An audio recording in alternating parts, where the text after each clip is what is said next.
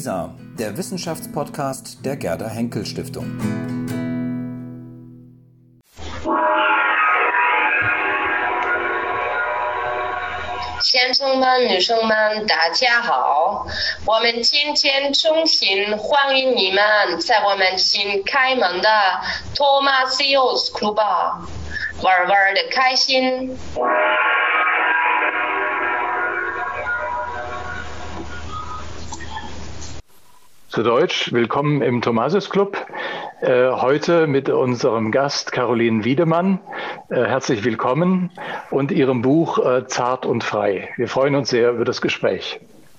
Ja, auch von meiner Seite ein herzliches Willkommen. Schön, dass Sie äh, auf diese Weise uns zugeschaltet sind. Ich möchte gerne unseren, äh, unsere Gästin vorstellen. Und zwar ähm, studierte Caroline äh, Wiedemann äh, Journalistik und Soziologie in Hamburg und Paris, wurde dann promoviert 2016 mit einer Arbeit über kritische äh, Kollektivität im Netz, war dann 2016 bis 2020 Redakteurin des Magazins der Frankfurter Allgemeinen Caroline Quarterly und Mitarbeiterin des Feuilletons der Frankfurter Allgemeinen Sonntagszeitung. Außerdem schreibt sie für das Missy-Magazin über Fragen der Kritik und der Emanzipation. Und seit diesem Jahr ist sie auch Postdoktorandin in der Abteilung Integration, soziale Netzwerke und kulturelle Lebensstile am Berliner Institut für empirische Integrations- und Migrationsforschung der Humboldt-Universität mit dem Fokus dann auf die Erforschung äh, digitaler Kulturen. Äh, sie gibt auch an verschiedenen äh, Universitäten äh, Seminare zum, äh, zur feministischen Theorie, auch zum Werk von Michel Foucault und zur Analyse digitaler Netzwerke und Medien. Ähm, außerdem äh, ist sie, und das ist ganz interessant, auch äh, im Ver äh, Vorstand äh, der internationalen Menschenrechtsorganisation Humanity, Humanity in Action äh, und in verschiedenen anderen Netzwerken äh, journalistisch unterwegs. das Buch hatte der Ulrich vorhin schon genannt, nennt sich ähm, Zart und frei vom Sturz des Patriarchats. Ähm, das Buch äh, umfasst erstmal jetzt ganz formal 200 Seiten. Es sind vier Kapitel gegliedert, ähm, die ähm, Themen umreißen wie ähm, Postfeminismus, Neopatriarchat, antifeministische Mobilisierung, Genderwahn, Kapitalismus, ähm, die Kleinfamilie, queer-feministische Bewegungen und postromantisches Leben und so weiter. Also eine ziemlich breite Palette, die hier sehr verdichtet wird.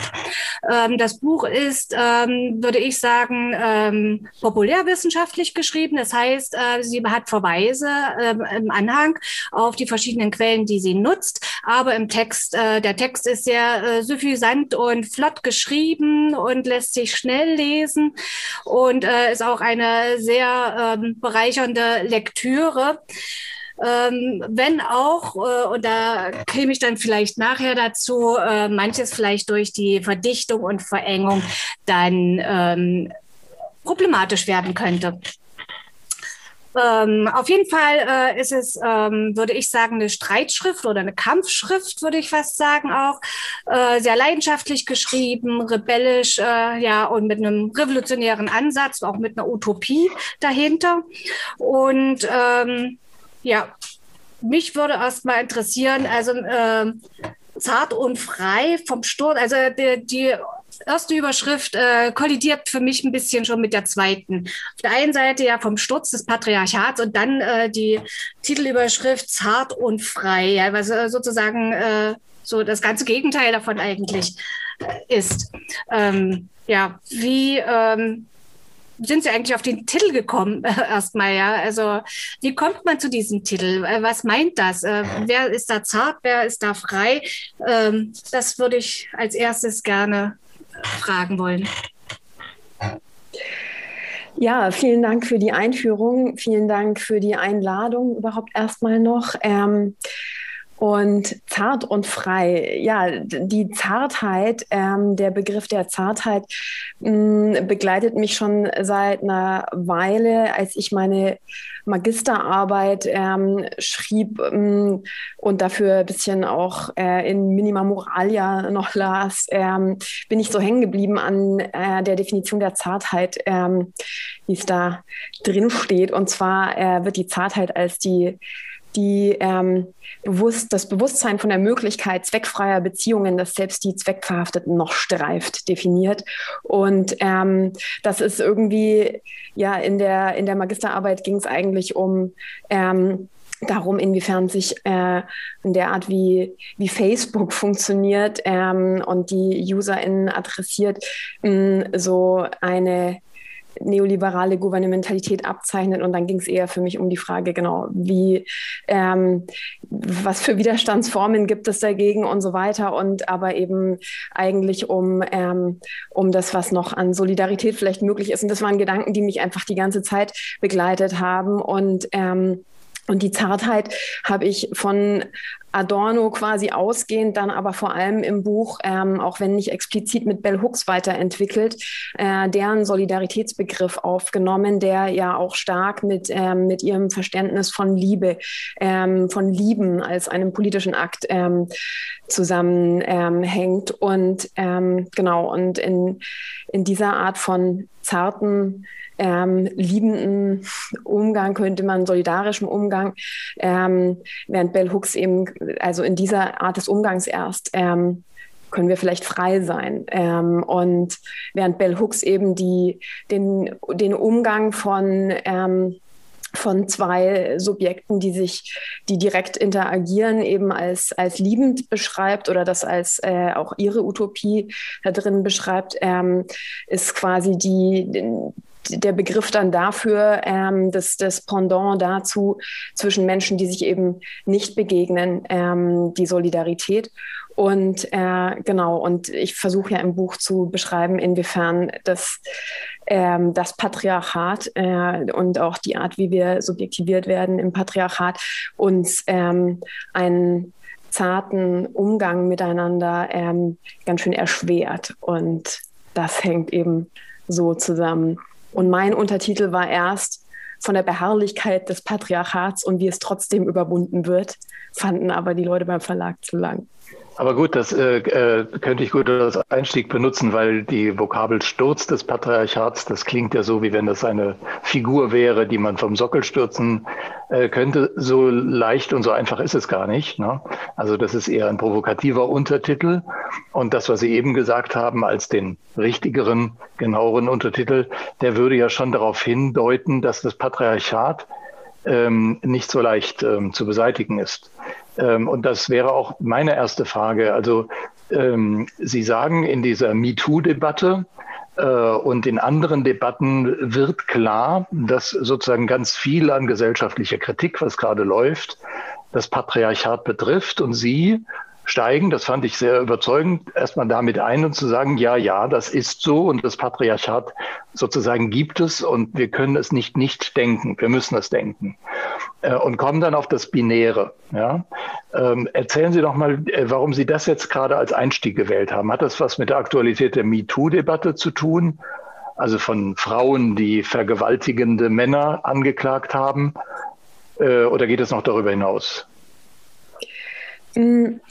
Na, ich, ich glaube, Sie meinen jetzt die, die Stelle eben, ähm, also die, die ganz zu Beginn des Buches, oder wo ich einsteige. Ja. ja und da, ähm, also da verweise ich schon auf, ähm, auf die MeToo-Debatte, naja, weil, weil zu, also weil ich ja in dem Buch äh, behaupte, dass in, ähm, dass MeToo auch Ausdruck ist von einer neuen ähm, feministischen Mobilisierung ähm, und neuen feministischen Welle, kann man dann sagen, die überhaupt erst ähm, auch wieder die, die Rede vom Patriarchat äh, so aufs Tableau gebracht hat und, ähm, und, und diesen Begriff auch, ähm, auch nochmal etwas, sagen wir, um einerseits ähm, vielleicht differenzierter verwendet. Also der, der, Begriff wird in diesen neuen feministischen Kämpfen einerseits vielleicht noch ein bisschen differenzierter, also im Sinne von auch intersektionaler als äh, vielleicht früher verwendet und andererseits aber auch ähm, eben mh, gleichzeitig auch immer in schon in äh, ja auch anders angreifbar auch gleichzeitig dargestellt, also diese patriarchale Logik in den queerfeministischen Kämpfen, hm, während es ja auch in der zweiten Welle des Feminismus, was dann ja auch kritisiert wurde, oft so als so ein monolithischer Block quasi schien, das Patriarchat. Und naja, aber wenn ich jetzt, jetzt wird es ein bisschen wirr, sonst die Frage, die Sie gestellt haben, war ja ähm, eben der Zusammenhang, warum ich, wenn ich eigentlich über das Patriarchat äh, schreibe, als erstes aber auf, auf MeToo und die Bewegungen verweise. Mhm. Und das, ähm, das ist eben der Moment, in dem die Patriarchatskritik und die äh, überhaupt ähm, die Bezeichnung für, für eben diese Struktur ähm, nochmal ja, oder wieder ähm, auch auf die Straße getragen wird. Ja, also Sie haben äh, ähm, ja eben schon gesagt, dass es dann im Einzelnen sehr kompliziert wird. Äh, den Eindruck hatte ich durchaus auch. Also Sie äh, führen einen früheren Feminismus an, äh, der so etwas wie die Identität der Frau behauptet hat, äh, etwas Authentisches, was unterdrückt wird und sagen, die neueren Formen der Kritik am äh, Patriarchat sind äh, sozusagen raffinierter, kritischer in gewissem Sinne. Wenn ich das so richtig verstanden habe, ähm, ist also Ihr Buch auch ein Beitrag dazu, eine spätere, jetzt aktuelle Form des Feminismus oder des Queerfeminismus ähm, dem dem sozusagen äh, Worte zu verleihen oder Text zu geben oder das zusammenzustellen. Ja, genau. Also das ist das. Ich habe da Sachen zusammengetragen, die aber sowieso ja, also in anderen Schriften auch schon da sind und so. Ähm, und das aber eben, also das baut ja alles auf früheren feministischen ähm, Überlegungen natürlich schon auf und ähm, entwickelt die aber ja, eben auch weiter und kann ähm, ja, einerseits äh, irgendwie sich auf Butler beziehen, aber auch auf Bell Hooks und, ähm, und, und auf Federici gleichzeitig, also auch marxistische Ansätze mit einbeziehen. Das erlebe ich in den, ähm, oder ja, bekomme ich eben auch mit in, in den jüngeren feministischen Bewegungen und auch was die für, äh, für Texte auf Instagram teilen und so weiter. Da, da wird ganz viel zusammengeführt und das, ähm, das habe ich eben ja auch in dem Buch in Teilen versucht dann abzubilden.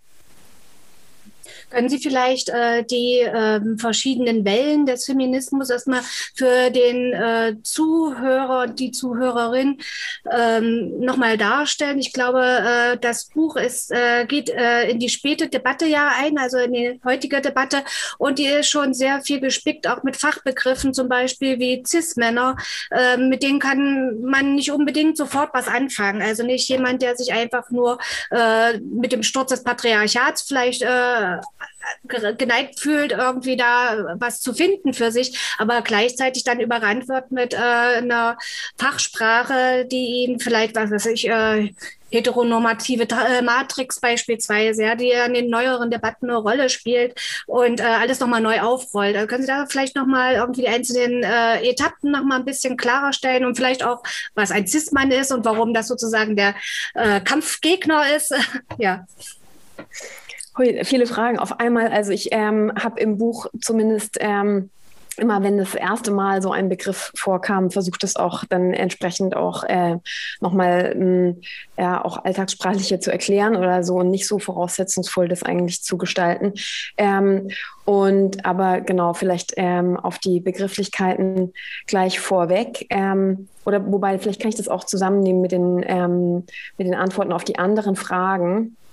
Also wenn, ähm, wenn wir über die verschiedenen Wellen des Feminismus sprechen, oder in, in, ja, ähm, ich beschreibe es im Buch ja auch wirklich sehr verdichtet und sehr kurz. Das ist ähm, quasi ein, ähm, ein kurzer historischer Überblick über die, ähm, die Patriarchatskritik, die eben ähm, schon seit, ähm, also ich beschreibe ja Patriarchatskritik ist feministische Kritik oder den, der Begriff des Patriarchats wird quasi verwendet ähm, von denen eben, die, die diesen Zustand ja angreifen eben und das sind Feministinnen. Und, ähm, und die, die erste Welle damit bezeichne ich die, diese, die erste Frauenbewegung, die wirklich ähm, so mit Virginia Woolf um die, die allerersten Rechte für Frauen, nachdem ähm, ja auch zu Beginn der bürgerlichen Gesellschaft Frauen ähm, ja noch richtig entrechtet waren, ähm, kämpften und in der, also um Wahlrecht und, und um Recht, ein eigenes Konto zu besitzen und ähm, ja, und, und arbeiten gehen zu können. Und, ähm, und die zweite Welle des Feminismus, das sind dann äh, die FeministInnen, die in den ähm, also da brauche ich, kann ich eigentlich Feministinnen wirklich noch sagen, ohne diese Genderpause zu machen, weil das auch hauptsächlich eben ähm, ja, Frauen waren, die in der, in der zweiten Frauenbewegung ähm, dann äh, nochmal stärker auch sich auch Beziehungsebenen beispielsweise anguckten.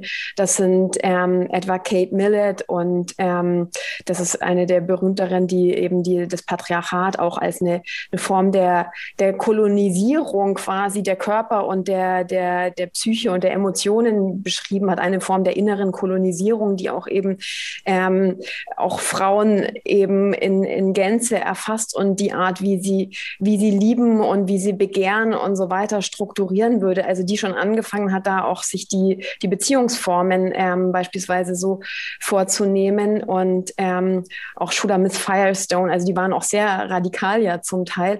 Und ähm, das sind äh, zwei, auf die ich mich im Buch auch beziehe. Und, und dann, ähm, was so an, an Wellen danach kam, beziehungsweise an, an Kritik auch an dieser zweiten Welle, da greife ich auch vor allem zwei äh, kurz heraus. Und zwar einmal ähm, auch Bell Hooks als eine von vielen äh, schwarzen Feministinnen, die äh, kritisiert haben, wie, wie letztlich ähm, ja, farbenblind, also rassismusblind, ähm, die, die zweite Welle ähm, des Feminismus, die zweite Frauenbewegung war und ähm, letztlich die fast nur eben quasi die berühmten äh, Feministinnen da eigentlich Frauen waren, die selbst nicht auch von Rassismus betroffen waren, sondern eigentlich alle aus so einer weißen privilegierten Oberschicht auch kamen. Ähm, und diese, äh, diese Kritik eben versuchte darauf hinzuweisen, dass es auch, ähm, ja, also hat eigentlich so ein Intersektionalitätsdenken ähm, eingefordert schon. Und, und dann ähm, die, die, also ein weiterer Strang von Kritik an der, an, an der, ähm, ja, an der damaligen feministischen Bewegung kam dann eher eigentlich von Judith Butler und, ähm, und denen, die mit der Queer Theory ähm, eben, was auch gerade schon angesprochen wurde, ähm, in Frage stellten oder kritisierten, dass in der, in der zweiten Frauenbewegung ähm, selber noch ein, ein, binäres Denken von Geschlecht ähm, auch äh, fortgesetzt wurde, insofern als dass es quasi oftmals von so einer Natur von Frauen, ähm, die dann eben äh, ja auch den, der Natur der Männer weiter gegenübergestellt wurde, ausgegangen wurde und die es dann zu befreien gilt oder so, aber nicht quasi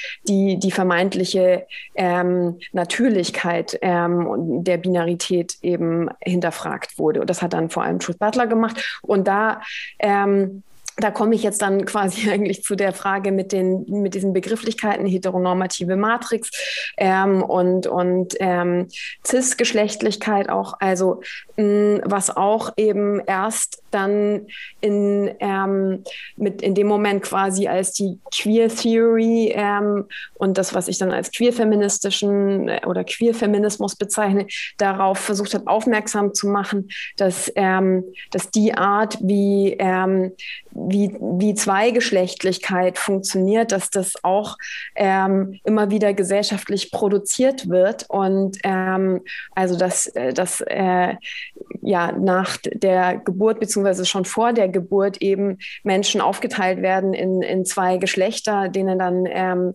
eben auch äh, verschiedene Wesen zugeschrieben werden. Das ist das, was eigentlich erst der, der Queer-Feminismus, die Queer-Theory so richtig äh, kritisiert haben. Und die heteronormative Matrix ähm, ist äh, quasi das Denken, dass eben selbst die Menschen aufteilt weiter in, in Männer und Frauen und die jeweils, deswegen hetero, ähm, auch so beschreibt, denen solche Wesen zuschreibt, dass sie quasi in der Logik nur ähm, immer heterosexuell begehren. Also dass eine Frau selbstverständlich äh, den, äh, den begehrt, der als äh, Mann ähm, definiert ist in der Gesellschaft. So und das ist das, die heteronormative Matrix und die cis-Geschlechtlichkeit. Ähm, damit wird ähm, also weil weil eben ähm, der Queerfeminismus quasi ja darauf aufmerksam macht, dass, dass ähm, die, die Art, wie in unserer Gesellschaft Geschlecht ähm, organisiert ist, geordnet ist, dass das ähm, quasi schon, schon vor Geburt essentialisiert wird und Menschen zugeschrieben wird, also nach äh, den Chromosomen und, ähm, und dass entsprechend es vielleicht gar nicht mehr möglich ist, sich da frei zu entfalten. Ähm, und ich bin cis, wenn ich mich damit identifiziere, was mir dann schon vor der Geburt zugeschrieben ist. So. Also ich bin Jetzt. eine cis-Frau. Jetzt ist es auch sehr, ja. Ja, jetzt haben, jetzt haben wir es definiert bekommen. Das hat sich jetzt auch alles ziemlich theoretisch angehört und es ist gut zu wissen, dass Sie einen theoretischen Hintergrund haben. Ich fand das Buch besser als so viel Theorie. Also ich fand das ähm, ähm, äh, von dem, was ich eben gesagt habe, finde ich sozusagen vielleicht im Hintergrund des Buches äh, viel, aber was ich im Vordergrund finde und was ich auch, für, was für mich zum Teil neu war und sehr interessant war, sind die gesellschaftlichen Kämpfe und Kampfplätze, die Sie beschreiben. Ja, Sie beschreiben ja eine richtige Kritik, die läuft. Also da braucht man nur die Zeitung aufzuschlagen oder die Medien, die man sonst nutzt. Ja, Entschuldigung, Zeitung aufschlagen ist vielleicht ein bisschen altertümlich. Ähm, ich mache das noch. Aber dann findet man ja diese Debatten. Ja. Ähm, ähm, äh, sehr viel, auch verquickt mit anderen über Rassismus, Cancel Culture und so weiter. Und das, Ihr Buch ist ein Beitrag zu dieser Debatte, zu diesem einen Thema, was Sie dann herausstellen, Patriarchat. Aber was, vielleicht springen wir mal nach hinten in Ihr Buch da wo das mehr so mit zärtlich und frei äh, was zu tun hat. Denn äh, dort führen sie uns, die Leserinnen und Leser, in eine Welt, die mir persönlich jetzt nur sehr am Rande bekannt ist, von Menschen, die jenseits der Kleinfamilie zusammenleben wollen. Also die aktiv daran arbeiten, Rollenzuschreibungen durch persönliche, im persönlichen Leben zu vermeiden. Jetzt wollte ich einfach mal so wissen, das ist hochinteressant und geht in sehr komplexe Verhältnisse hinein. Ja, also Kinder mit drei, dreieinhalb Omas und, äh, und so weiter. Ähm, das soll jetzt nicht lustig klingen, es ist tatsächlich sehr interessant, weil es so gelebte Gegenentwürfe sind. Ja. Äh, kannten Sie die? Ist das eine Sache, die man äh, kompliziert recherchieren muss? Sie haben ja offensichtlich das Buch auch herausgeschrieben aus solchen Interviews, die Sie mit den Menschen geführt haben. Erzählen Sie mal ein bisschen davon. Genau. Ähm, ja, ich habe äh, als Journalistin schon in den letzten Jahren auch äh, zum Teil zu ähnlichen Fragen gearbeitet und manche der Menschen, die ich jetzt für das Buch interviewt habe, hatte ich schon zuvor auch für Artikel getroffen und habe die auch über einen längeren Zeitraum entsprechend begleitet. Also und ja, habe zum Teil ähm, für die Artikel zu, also als ich etwa 2016 das erste Mal ähm, eine, eine Reportage oder, also ich habe eine Reportage geschrieben, beziehungsweise lange Interviews, so auch so narrative Interviews letztlich geführt mit Leuten, die, die polyamorös ähm, leben, also die, die nicht nur ähm, eine Person lieben, sondern mit mehreren ähm, auch Liebesbeziehungen führen und ähm, die dann zum Teil durchaus ganz so romantische Züge auch haben können.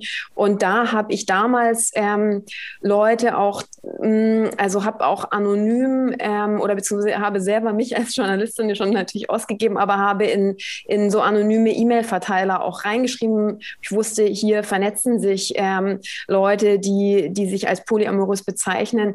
In, da gibt es so, so anonyme, ähm, also eben so E-Mail-Adressen polyamorös Berlin Com oder was weiß ich so. Und da habe ich eben beispielsweise 2016 ähm, mein journalistisches Anliegen, ähm, was ich im Sinn habe, so geschrieben. Und da haben sich Leute bei mir gemeldet. Und das sind auch zum Teil Menschen, die ich eben jetzt für das Buch wieder getroffen habe. Aber ich habe auch ähm, in meinem direkten Umfeld ähm, auch Menschen, die etwa äh, Kinder jenseits der, der Kleinfamilie bekommen und großziehen. Und das sind so, also eben ähm, die Zugänge quasi waren ganz unterschiedlich. Und, ähm, und ich fand es aber auch sehr schön eben, dass ich mh, dass sich Leute auch dann auf solche, also auf solche Schreiben hin, die so ins ähm, wirklich ja niemanden konkret adressieren, dass sich dann da Menschen daraufhin melden und sagen, ja, wir haben auch Lust ähm, von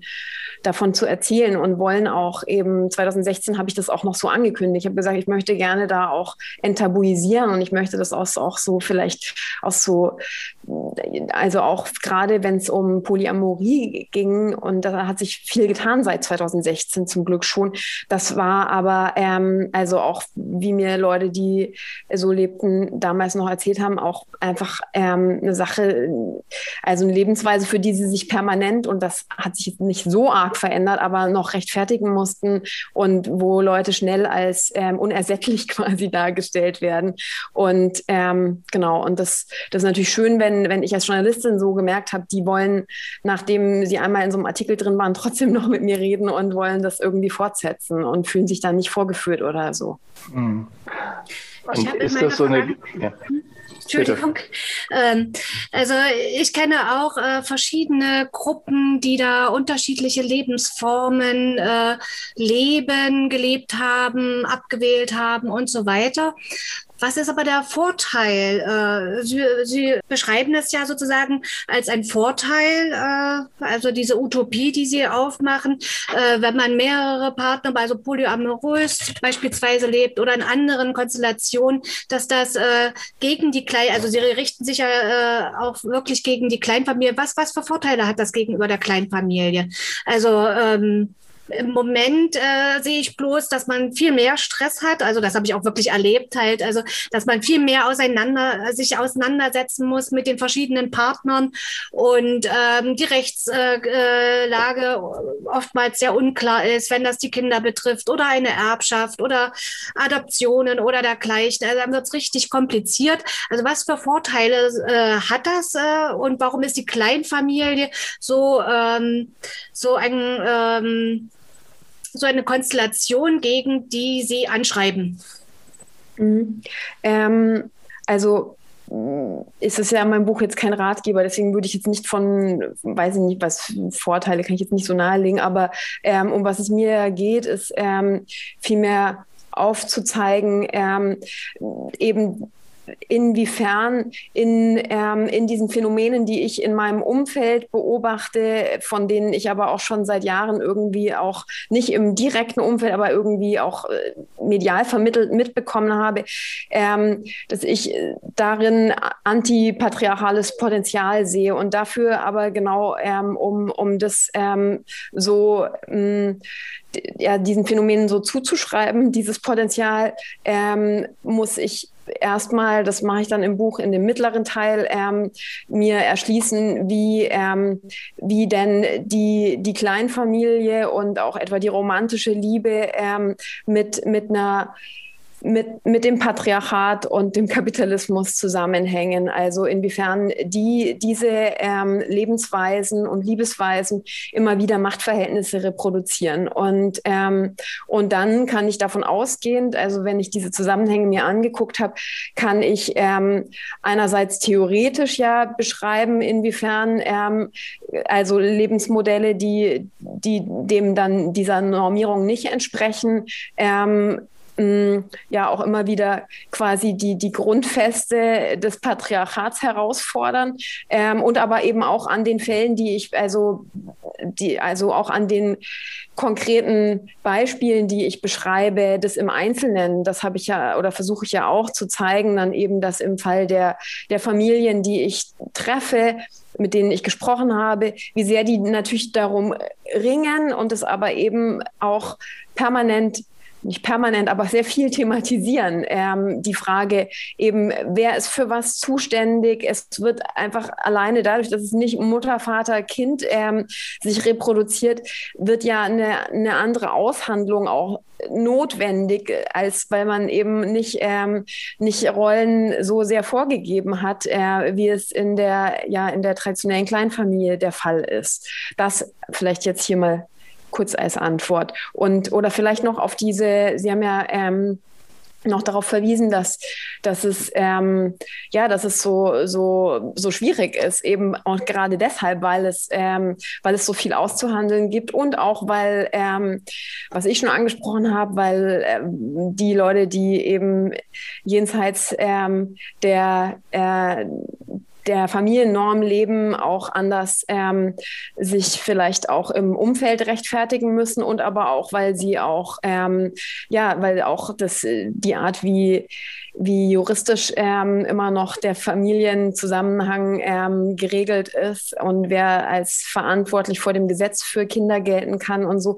weil es auch da sehr schwierig ist, ähm, eben es anders zu machen, als es äh, als, als dieses ähm, Familiendenken, das immer noch so verbreitet ist, eben vorsieht. Und das ist aber ja gerade deshalb umso, ja, finde ich auch beeindruckender und ähm, für mich auch ja inspirierend inspirierend gewesen, ähm, zu, zu sehen, dass eben das Leute machen. Und das heißt ja auch, also das würde ich ja auch als eben die, die kleinen subversiven Akte, die auch was verschieben am Ende sehen. Das Aber wäre. Jetzt bist Nachfrage, du dran. bitte. Aber ja, also, also mit den subversiven Akten, vielleicht äh, äh, genau. Also ich frage mich, welches, welch, welche Art von Veränderungspotenzial Sie eigentlich beschreiben. Sie wollen ein Veränderungspotenzial beschreiben. Ihr Buch ist durchaus hoffnungsfroh gestimmt am Ende äh, und sagt, es wird schon nicht so bleiben, wie es ist. Auf der anderen Seite beschreiben Sie auch Beharrungskräfte.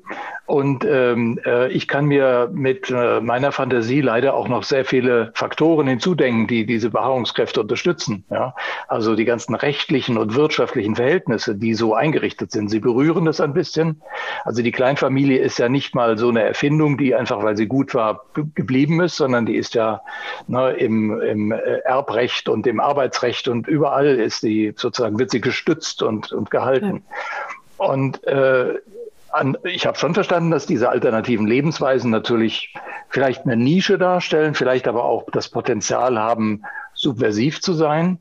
Aber ich frage mich doch, wie stark theoretisch oder abstrakt ist eigentlich das Patriarchat. Sie setzen sehr viel, äh, und ich sehe da jetzt auch keine Alternative dazu, also sie, sie halten viel davon, dass man Dinge reflektiert, dass man sich bewusst macht, dass man eine Rolle spielt und dass man versucht, sozusagen über das Bewusstmachen auch eine Veränderung dieser Rolle hinzukriegen. Ähm, das ist sozusagen Aufklärungshoffnung. Äh, und äh, Sie sagen aber an anderer Stelle auch, dass der typische Mann sozusagen im schlimmsten Falle jemand ist, der nicht nur die gesellschaftliche Bindung einfach so weitergibt, sondern noch nicht mal weiß, dass er das tut. Ja? Ähm, also wo, ähm, wo ist das Patriarchat, vielleicht jetzt mal, um auf Ihr Buch dann konkreter einzugehen und nicht allzu viel drumherum zu fragen, wo ist das Patriarchat wirklich angreifbar? Wo kann es sozusagen in Frage gestellt werden, wirklich nachhaltig in Frage gestellt werden? Durch eine theoretische Überlegung, durch Kritik, durch Gegenbehauptung, durch alternative Lebensweisen, wahrscheinlich eher durch alles. Ja, durch alles. Und ich meine, das, also für mich ist das ähm, das Anliegen mit diesem Buch äh, gewesen. Das steht da auch immer wieder drin, aber ich glaube genau, dass das vielleicht, ähm, ja, dass ich das auch hier nochmal aber sage, ist auch wichtig, weil, äh, also, es diesen, diesen Antifeminismus-Teil, den Sie ja auch gerade kurz angesprochen haben, der ist für mich total relevant, um diese, um überhaupt den Aufbau oder um was es mir da geht, ähm, irgendwie zu erfassen. Und zwar ähm, auf eben all diese Kräfte hinzuweisen, die ähm, mh, ja auch als, als Reaktion auf, äh, auf die neuen feministischen, queer-feministischen Kämpfe und Bewegungen, auf das auch neue queer-feministische Bewusstsein, das sich ähm, auch ja eben transnational ausgebreitet hat mit MeToo, mit Ni Una Menos, ähm, also auch mit den Bewegungen, die aus dem lateinamerikanischen Raum kommen, aber auch mit den Frauenstreiks, die total darauf verweisen, wie sehr die ähm, auch wie sehr sexualisierte Ausbeutung und die Ausbeutung von Reproduktionsarbeit äh, zusammenhängen, also wie sehr auch ähm, körperliche Übergriffe und dann eben Ausbeutung von, von Fürsorgetätigkeiten und so zusammenhängen. Ähm, diese ganzen Bewegungen haben auch entsprechend ähm, die Gegenwehr in den antifeministischen äh, Mobilisierungen in den letzten Jahren auf den Plan mhm. gerufen. Mhm. Und da ähm, und und da versuche ich ja auch, also in dem Kapitel, wo es um, um linken Antifeminismus geht, ähm, zu zeigen, und das ist eben das, was dann mit dem zweiten Teil so zusammenhängt oder mit diesem Befreiungsteil, ähm, mir geht es darum zu sagen, Leute, das ist ähm, wir als Linke, wenn wir doch ein, ein gemeinsames emanzipatorisches Projekt äh, machen wollen, dann ist es total wichtig, dass wir uns mit Geschlechterverhältnissen auseinandersetzen und die Abwertung von feministischen Kämpfen und aber auch von, von Lebensformen jenseits der Kleinfamilie, das, ähm, das spielt den Rechten in die Hände. Und das ist eben deswegen darauf nochmal hinzuweisen, warum aus einer linken Perspektive da ähm, auch Befragungspotenzial drin steckt. Und genau. genau. wie Sie aber gesagt haben, das muss natürlich eben, ähm, mhm. also es wird nicht äh, irgendwie eine, eine es werden nicht einzelne queere Familienkonstellationen äh, uns in die befreite Gesellschaft führen, natürlich nicht. Aber eben zu zeigen, dass da Potenzial drin ist, dass in den Kämpfen der Frauen und Queers, die auf die Straße gehen, Potenzial drin ist und in der Analyse der Zusammenhänge. Und Genau. Und wir dann vielleicht uns von einer bestimmten patriarchalen Logik, die ja eben alle Menschen, auch diejenigen, die als weiße Cis-Männer vielleicht am meisten aktuell noch davon profitieren, aber die ja auch darunter leiden, dass das eben für alle befreiend ist, wenn wir das Patriarchat stärker und weiter herausfordern. Ja, also dann, äh, das wäre jetzt, jetzt habe ich die Antwort auf die Frage bekommen. Letztlich ist das Patriarchat etwas, worunter wir alle leiden. Also es sind die Strukturen, in denen wir zu zu vielem gezwungen äh, werden. Ja, also so mit den Worten von Foucault zu sagen, wir wollen nicht mehr derart regiert werden, ja, ja. Äh, sondern weniger und wollen größere Freiräume haben.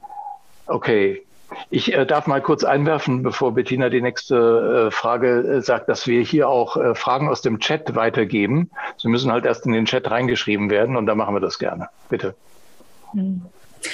Sie behaupten ja, dass ähm, durch die neuen Lebensformen oder Stile nicht nur die Gesellschaft besser wird, sondern äh, auch äh, der Sex schöner.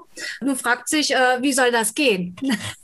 also ja, also und die, die romantische Liebe, das Konzept äh, wird ja auch in gewisser Weise nicht abgelehnt, aber denen werden verschiedene andere Varianten des Liebens offenbar äh, zur Seite gestellt. Ich weiß nicht, ob Lieben und Sex, das, das geht manchmal auch so ineinander. Das wäre so eine kleine Kritik. Also bei der äh, Begriffsbestimmung bin ich mir dann immer nicht ganz klar, worum es eigentlich im Einzelnen immer geht, ob um Sex oder, oder Lieben. Ja, also wie soll, was hat, also ich finde ja ganz gut, dass sie ähm, so den Slogan der 68er, äh, das Privat ist öffentlich und das Öffentliche ist privat, also so stark machen, dass es bis äh, sozusagen ins, ins Teamste hineinreicht halt. Äh, und ja, aber jetzt äh, muss man auch wissen, was äh, sozusagen genau äh, das Problem ist. Also Sie beschreiben ja, die Verobjektivierung äh, ist ein ganz großes Problem, die Abwertung, vor allen Dingen der Frau halt ja, können Sie das noch näher erläutern? Also ich würde auch ja sagen, die überhaupt diese binäre Teilung in ähm, öffentlich und privat ist ein, ähm, ein uns alle einengendes äh, Produkt auch einer, einer, der bürgerlichen patriarchalen Gesellschaft. Und aber klar, das äh, jetzt erstmal kurz theoretisch vor, vorweg. Und mh, mm, also ich glaube, wir müssen, wenn, wenn wir fragen, wie kann da irgendwie, also inwiefern beschreibe ich was als befreiend, dann müssen wir aber erstmal gucken, also von welcher Situation gehen wir jetzt aus? Was ist so, was sind die hegemonalen Verhältnisse quasi im Bett oder beim Sex für diejenigen, die äh, jetzt sich noch nicht in diesen queer-feministischen Kreisen an, an sexueller Befreiung nochmal versuchen? Und, ähm, und da habe ich ja so die neueren Studien beispielsweise aus, aus den USA von Peggy Ornstein, Girls and Sex, ähm, herangezogen, die zeigt, dass äh, ja über 75 Prozent aller jungen Mädchen und Frauen sagen, guter Sex bedeutet für sie, ähm, wenn, wenn es dem Typen gefällt und sie keine Schmerzen haben. Also das sind so irgendwie so die, das ist jetzt nur eine von vielen Studien, auf die ich mich ja beziehe, die, die nachweisen, wie, ähm, wie patriarchal es äh, auch einfach weiterhin bei in der Sexualität zugeht und genau die patriarchale Logik, die ähm, äh, ja, Menschen einteilt in, in zwei Gruppen und, ähm, und diejenigen, die zu Frauen gemacht werden, dann als, als diejenigen adressiert, die den anderen zu gefallen haben und sie äh, irgendwie auch zu bedienen haben, also auch auf der Ebene sie zu befriedigen haben, die ähm, wird eben mh, mm, in, ja, in, in diesem so sehr privaten Rahmen und das also so deutlich. Und das was auch ein Problem an dieser öffentlich-privat-Aufteilung eben ist, ist die Tatsache, dass es, dass es so privatisiert wird, dieses Problem. Also diese, diese patriarchale, ähm, dieses patriarchale Muster dann eben bei der Sexualität etwa, dass, dass eben, äh, wie auch Studien zeigen, die, diejenigen, die darunter leiden, aber denken, das sei ihr Problem und das nicht als eine Struktur Struktur begreifen können, weil es ja auch so tabuisiert ist. Und da verändert sich aber ja was. Da gibt es zunehmend unter, unter jungen Frauen und Queers ähm, wirklich auch in den sozialen Medien ähm, ein, ein, also das ist total Thema geworden. Das ist von äh, irgendwie Bildern, mhm. auf denen junge ähm, Frauen und Queers ihre ähm, auch ja thematisieren, also auch zum Teil selbst auch ihre Vulven zeigen, um, ähm, um überhaupt mal äh, mehr Sichtbarkeit für die, ähm, für, ja, für Geschlechtsorgane, die nicht Penis sind und, und dann auch die Frage, wie sind die aufgebaut, wie funktionieren die, wie kann ich überhaupt ähm, ja, meinen mein Körper gut empfinden und wie kann ich darüber reden und so. Das ist alles ja auch Teil von dem, was ich als so eine queerfeministische sexuelle Befreiung beschreibe. Und, und da ähm, geht es ganz viel ja eben auch darum, ähm, diese Art von Scham, die Teil des Patriarchats ist, ähm, auch herauszufordern und sich mhm. gemeinsam darin zu üben, auch eine Sprache zu finden und, ähm, und und dann auch überhaupt, ja, also das ist auch, und es ist gleichzeitig aber nichts, was irgendjemandem aufgezwungen wird, sondern das sind Angebote, die zunehmend gemacht werden und Leute ähm, treffen sich und, und versuchen erstmal auch zum Teil mit ihren Körpern zu experimentieren, Dinge zu machen, von denen sie vielleicht nicht wussten, dass sie daran Freude haben könnten.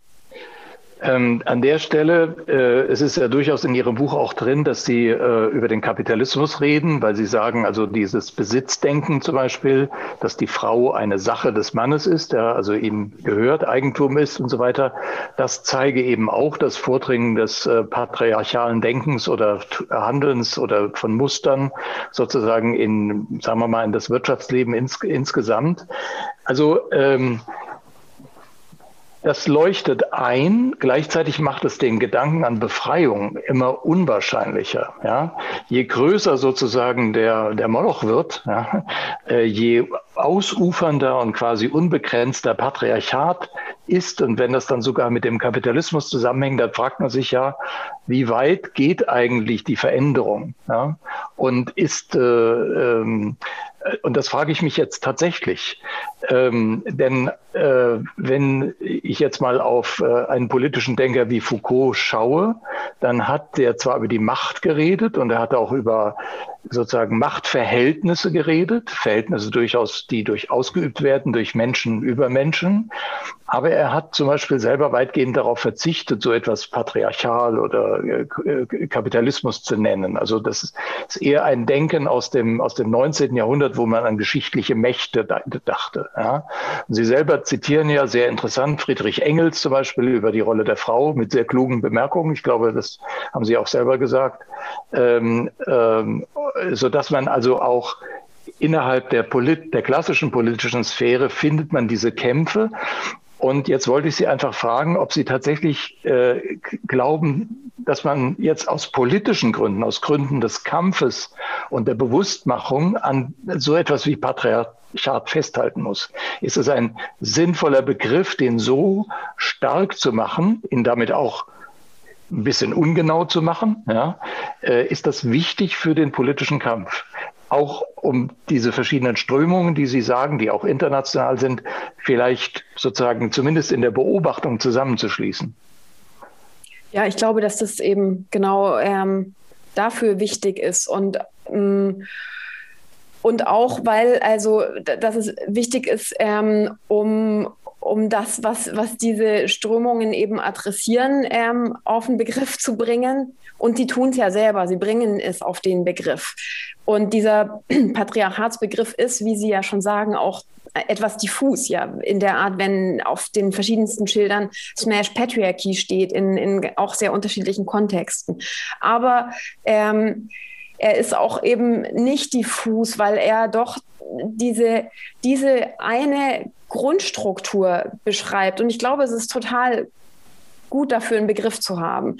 Also nämlich die, die Ordnung, die eben die Menschen vor der Geburt schon als natürlicherweise männlich oder weiblich einteilt und das in ein hierarchisches Verhältnis bringt, das männliche und das weibliche und nichts jenseits davon zulässt. Das ist für mich, das ist, wie ich im Buch ähm, den Begriff verwende. Das ist patriarchal. Und das ist auch was, was ähm, ja in ich fand es interessant. Ich habe eben vor ein paar Jahren von Charlotte Higgins, der, der ähm, Chefin des ähm, Kulturdepartments oder eben Feuilletons vom Guardian, die auch über die Renaissance dieses Begriffs geschrieben hat und die am Ende nach einem sehr langen Essay zu dem Fazit kam, es ist eben total sinnvoll, den Begriff genau für scheinbar total weit voneinander entfernte Phänomene, die Not der Näherinnen in Indien und die Tatsache, dass so wenig Frauenfiguren äh, interessante Rollen in Spiel Filmen spielen. Genau für diese scheinbar unabhängigen Phänomene, die aber doch eben in dieser Grundlogik zusammenhängen, zu verwenden. Mhm. Also ich habe jetzt äh, tatsächlich im Chat eine Frage, die passt auch ganz gut dazu. Was antworten Sie Leuten, die bei dem Begriff Patriarchat zusammenzucken und unterstellen, das sei nur linksgrün versiffte Propaganda? Oder auch zusammenzucken bei dem Wort Feminismus? Also es gibt Leute, die zucken da zusammen. Ja, ähm, zusammen, also eben, mh, mm, ich hatte mehrfach dann mit nicht unbedingt zusammenzucken, aber eben mit so, ja, mein Gott, also wir haben eine Kanzlerin, warum müssen wir denn noch vom Patriarchat sprechen? Eben so, so mit solchen Reaktionen auch, ähm, auch schon früher in, auch in meiner Redaktion und so zu tun. Ähm, und da, da würde ich eben auf diese diese ganzen ähm, Strukturen oder eben die, die strukturelle Ungleichheit verweisen, die sich so äh, fortsetzt, nämlich darauf, dass ähm, jeden dritten Tag in Deutschland eine Frau von ihrem Partner oder Ex-Partner ermordet wird, darauf, also ich kann jetzt anfangen, solche Zahlen aufzulisten. Und ich glaube, es ist total wichtig, also dass darauf, dass seit äh, den 90er Jahren bis 2017, das war der Zeitpunkt, als der, der zweite Gleichstellungsbericht der Bundesregierung veröffentlicht wurde, der neue ist jetzt gerade rausgekommen, ähm, sich die Beschäftigungsquote von Frauen ähm, um, ähm, um äh, fast also nochmal von 50 auf 75 Prozent erhöhte und sich aber in der Zeit, die, ähm, die, die sie im Haushalt arbeiteten, im Verhältnis zu dem, was Männer machen, überhaupt nichts verändert hat. Also dass dieser Gender Care Gap, der berühmte, dass der ähm, auch eben, wie der, dieser zweite Gleichstellungsbericht zeigte, ähm, eklatant hoch ist, dass Frauen eineinhalb Mal so viel ähm, Kinder- und Hausarbeit ähm, noch machen wie Männer und dass das sogar in, ähm, bei heterosexuellen Paaren, bei denen die Frau deutlich mehr verdient als der Mann, noch der Fall ist. Ich glaube, genau, also ich kann so ein paar so, so einfach Zahlen nennen und ich glaube, das ist total gut ähm, als ja, Feministin oder ähm, Patriarchatskritikerin, also auch egal welchen Geschlechts, ähm, mh, sowas quasi in petto zu haben, um, ähm, um antifeministischen Äußerungen zu begegnen. Sie haben ja ähm, sozusagen jetzt ein bisschen erläutert, warum das einerseits, wenn man so will, ein theoretischer eine Kategorie ist, auf der anderen Seite auch ein Kampfbegriff. Und in dem Buch äh, äh verweisen Sie ja darauf, Sie haben es auch im Gespräch schon gesagt, äh, dass es ja auch tatsächlich äh, bekennende Patriarchatsverteidiger gibt. Ja? Also in den Kritiken am Feminismus steckt ja erstaunlich viel ähm, äh, sozusagen ja, Affirmation äh, in Richtung bestehende Verhältnisse. Denken Sie, dass das noch zunehmen wird? Also führt jetzt dieser Streit auch auf dieser Seite, sagen wir mal, den Verteidigern in Anführungszeichen des Status quo, wird das, äh, wird das härter sozusagen in, oder empfinden Sie es so, dass es so wird?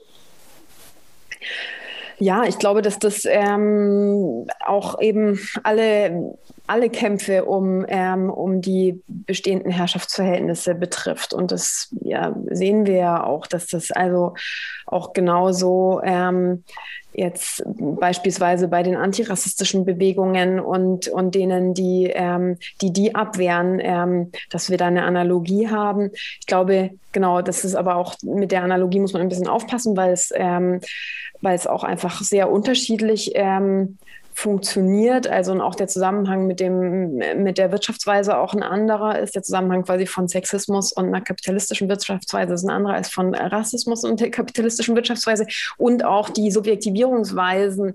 Da fand ich ähm, genau, das ist also, dass das nochmal Unterschiede sind, aber das ist nicht die, Ihre Frage gewesen. Die Frage genau, ob ähm, ob sich so die, die Abwehr ähm, von feministischen Kämpfen oder die Abwehr gegenüber feministischen Kämpfen und eben auch ähm, das, äh, die Beharrlichkeit quasi ähm, des Patriarchats oder des Beharren ähm, auch tatsächlich einzelner Gruppen auf äh, einer patriarchalen Ordnung. Ja, ich glaube, das, das ist was, das ist kein Backlash, den wir sehen, sondern das ist tatsächlich ein Verteidigen ähm, von einer Ordnung, die ähm, ja, die natürlich für, für eine große Zahl von Menschen Privilegien ähm, bereitgehalten hat und aber auch ähm, und auch nicht nur, nicht nur Privilegien und Leute verteidigen nicht nur bewusst ähm, Privilegien im Sinne von äh, Zugängen, ökonomische Privilegien und so weiter, sondern es geht ja auch um eine,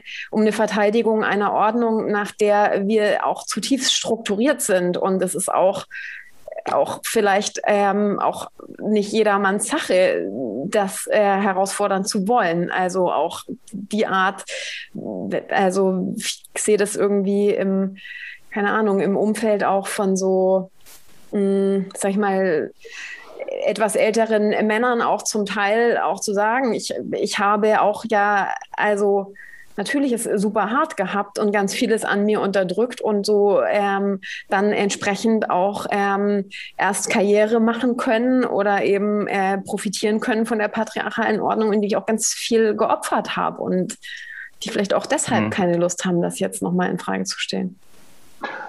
Ja, da gibt es sicher eine ganze Reihe von Gründen. Ich habe noch eine andere Frage hier, die mir zugeleitet wird. Aktuell wird sich im Feuilleton am Gender-Sternchen gefühlt wöchentlich aufgehangen, als sei damit der Feminismus durchgespielt und damit dann alles erreicht. Im feministischen Diskurs ist das Thema aber durchaus durchdiskutiert und wohl nur noch Liberale tragen das vornher vorweg. Wie stehen Sie zu dieser Debatte? Ist die Diskussion um das Gender-Sternchen nicht am Ende auch kontraproduktiv? Ja, ich finde sie kontraproduktiv, weil es so absurd ist, dass auch sich daran so aufgehängt wird. Also, äh, dass, dass, dass Leute ähm, so ein Problem damit haben, ein Gender-Sternchen zu verwenden. Ähm, das finde ich irgendwie auch ja nicht ganz nachvollziehbar und ich denke, da geht es eben auch immer um mehr und ähm, ja, das würde ich, also wenn ich jetzt mal mit eigenen Worten diese skeptischen Einwand unterstützen kann, ähm, es ist äh, in, in, in dem Modell der Kritik oder dem Modell der Opposition, das Sie aufmachen, ist für Solidarität irgendwie nicht ersichtlich Platz. Ja, das kommt manchmal in den, in dem, wenn Sie auf linke, klassische linke Kritiken eingehen, äh, dann merkt man, dass die versuchen, sozusagen, äh, was weiß ich, die Arbeiterschaft äh, als etwas zu adressieren, was mit sich selbst solidarisch ist. Ja, und vielleicht ist manchmal das, denke ich mir, das Problem bei diesen Kämpfen, dass man überhaupt erst mal anfangen muss, sich zu überlegen, selbst wenn man einsieht, dass jemand dort leidet oder dass jemandem Gewalt angetun, äh, angetan wird, dass, dass man trotzdem nicht automatisch weiß, wie kann ich solidarisch sein. Und wenn da das solidarisch sein ähm, oder die Empathie auf so einen sprachlichen Trick wie das Sternchen reduziert wird, dann kommt einem das irgendwie, kann einem das albern vorkommen. Ja, ich glaube aber, dass das eigentlich schon auch vielfach ähm, gemacht wird, nämlich der Zusammenhang erklärt wird, warum, also dass es auch mittlerweile schon, es gibt eine total nette so Erklärdoku im ähm, ich glaube, es war vom ZDF produziert, die zeigt, wie sehr ähm, es schon das Denken von kleinen Kindern eben äh, prägt und verändert, wenn sie äh, im, wenn sie über Berufe reden, nicht nur von Ärzten reden, ähm, sondern Ärztinnen so. Und, ähm, und damit schon klar gemacht wird, es, äh, es ist nicht eben immer nur ein Mann, der ein Arzt wird. Also das schon im Grundschulalter dann ähm, und das ist also schon so lernen, auch so zu schreiben und und das ist ja auch was, wo eben auch äh, das zeigen zeigt diese eine Dokumentation total schön, ähm, dass es dass es für Kinder auch überhaupt kein Problem ist. Eben das ist ja was, wo, wo vielleicht Leute, die lange ähm, natürlich wir müssen uns äh, ja äh, auch zum Teil ein bisschen darin üben, es wieder anders zu formulieren. Aber ich meine, das, was Sie gerade gesagt haben, ähm, ich finde es eigentlich ganz schön, wie, wie, wie einladend die, die neuen queer-feministischen Bewegungen sind und wie sehr die doch versuchen, auch ähm, es verständlich zu machen, um was es geht und so. Und das hoffe ich auch in meinem Buch auch zu machen und auch mitzunehmen und ähm, eben auch zu vermitteln. Das ist ähm, es ist letztlich eine, eine Bewegung, in, in der es nicht um, um Rache geht und nicht um, ähm, um eben äh, jetzt eine, eine Umkehr der Unterdrückung, sondern eine Befreiung von Unterdrückung für alle. Das ist jetzt wirklich also ein perfektes Schlusswort. Sehr schön, dass Sie das nochmal gesagt haben, weil das ist tatsächlich, das sollte man auch nochmal betonen, durchaus die Tendenz in Ihrem Buch. Das ist einladend äh, geschrieben und äh, für mich jedenfalls und für viele andere, die sich da nicht so auskennen, auch, auch verständlich, hat ja Bettina am Anfang auch gesagt. Da Sie selber gesagt haben, Sie müssten nach einer Stunde Schluss machen, denke ich, sind wir jetzt an einem guten Punkt, das äh, machen zu können. Weisen wir noch aufs nächste Mal hin, Bettina? Das können wir machen. Ähm, das nächste Mal wird wieder in dieser Form stattfinden. Und zwar haben wir dann äh, Nerea Föhing ähm, äh, als Gästin da und ähm, wir reden dann über die äh, über Melancholie und Arbeit. Okay. Für heute sagen wir, normalerweise wäre das jetzt mit einem kleinen Applaus versehen. Äh, vielen, vielen Dank, Caroline Wiedemann, für das Gespräch und allen, die uns jetzt äh, zugehört haben. Äh, wie immer wird dieses Video in den nächsten Wochen umgewandelt in einen Podcast, den man dann auf der Seite vom Thomasius Club auch äh, nachhören kann. Äh, wir wissen, das machen auch viele und äh, da sind ja schon über 100 drauf. Also vielen Dank für heute.